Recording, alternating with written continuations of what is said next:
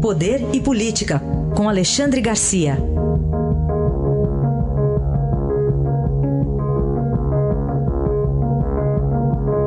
Alexandre, bom dia.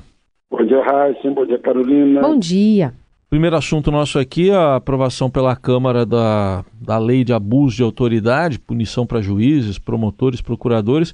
O pessoal chegou a um acordo com vários partidos lá, né, Alexandre?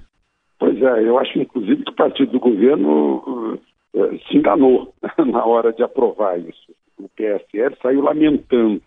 Foi aprovado no Senado e lá na Câmara aprovado de modo simbólico. Né? Uh, e é um um, um, texto assim que, na verdade, é uma autodefesa em geral dos corruptos. Né? Agora, se o corrupto é político, é empresário, é empreiteiro, é, tanto faz. Né? Mas é, é, muito estranho isso. Abuso de autoridade. Propósito, ontem me ligou o ministro Gilmar Mendes se queixando de, de, de Deltan Dallagnol. Né? o Deltan Dallagnol, por sua vez, se queixa de Gilmar Mendes. Né? O, as, as, pessoas estão esquecendo que isso é que, que, que serviço público é impessoal. É uma das características previstas na Constituição, impessoalidade. Estão esquecendo que acima da pessoa está a lei. Né? A lei, os princípios éticos que estão ainda acima da lei, que regem as leis. Agora, todo mundo quer se defender. defender se defender de quê? Das leis. É uma coisa incrível. Né? Eh, querem uma espécie assim de carta de alforria para passar por cima da lei por serem diferentes, quando a Constituição diz que somos, somos todos iguais perante a lei. Então, uma série de paradoxos, e as pessoas precisam se acostumar com o cumprimento da lei, que isso é que põe ordem numa, numa democracia. Do contrário, a gente tem um, um regime autocrático, né, em, que, em que o tamanho das pessoas é maior que o tamanho das leis. Muito bem. Bom, Alexandre, outro assunto para a gente tratar aqui é, tem a ver com o Itamaraty, né, tocando o Mercosul pelo mundo. Como é que é, a gente avalia essa questão que envolve o Brasil é. e os países daqui, né?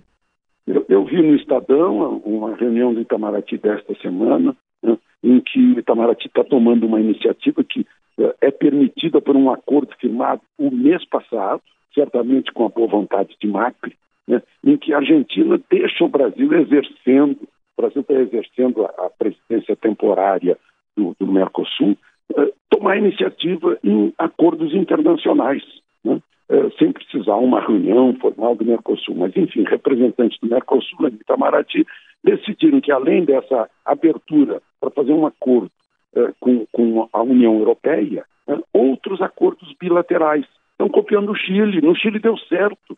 O Chile virou, virou a melhor, melhor economia da América Latina porque tomou a iniciativa de não aderir ao Mercosul para ficar livre para fazer acordos bilaterais.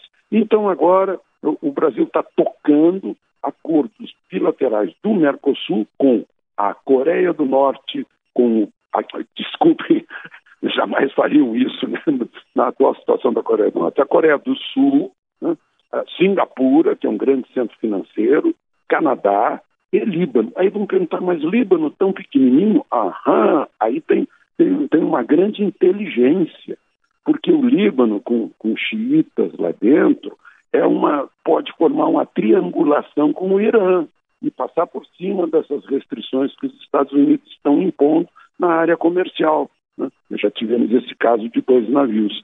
Então, é, é uma iniciativa do Brasil é, de, de deixar a diplomacia mais econômica, comercial, que simplesmente aquela diplomacia tradicional dos punhos de renda. Bom, Alexandre, eh, no Supremo tem decisão importante também sobre indenização de quem é lesado pelo poder público.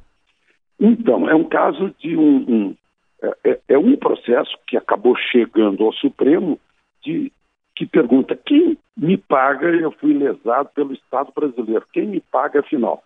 É a pessoa que operou essa lesão, é, o funcionário público, o agente público que operou essa lesão, ou é o Estado brasileiro? Né? O, o Supremo está julgando isso e tomara que responsabilize a pessoa, porque o Estado brasileiro somos nós São os nossos impostos que vão pagar indenizações por erros ou má vontade ou incompetência de algum agente do Estado brasileiro.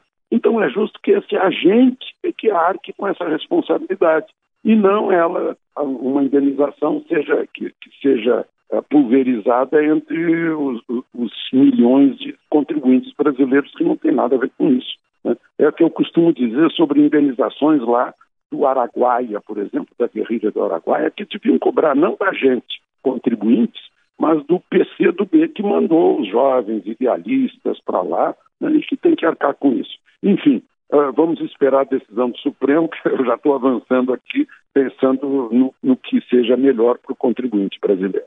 Este foi Alexandre Garcia, que volta amanhã ao Jornal Eldorado. Obrigado e até amanhã. Até amanhã.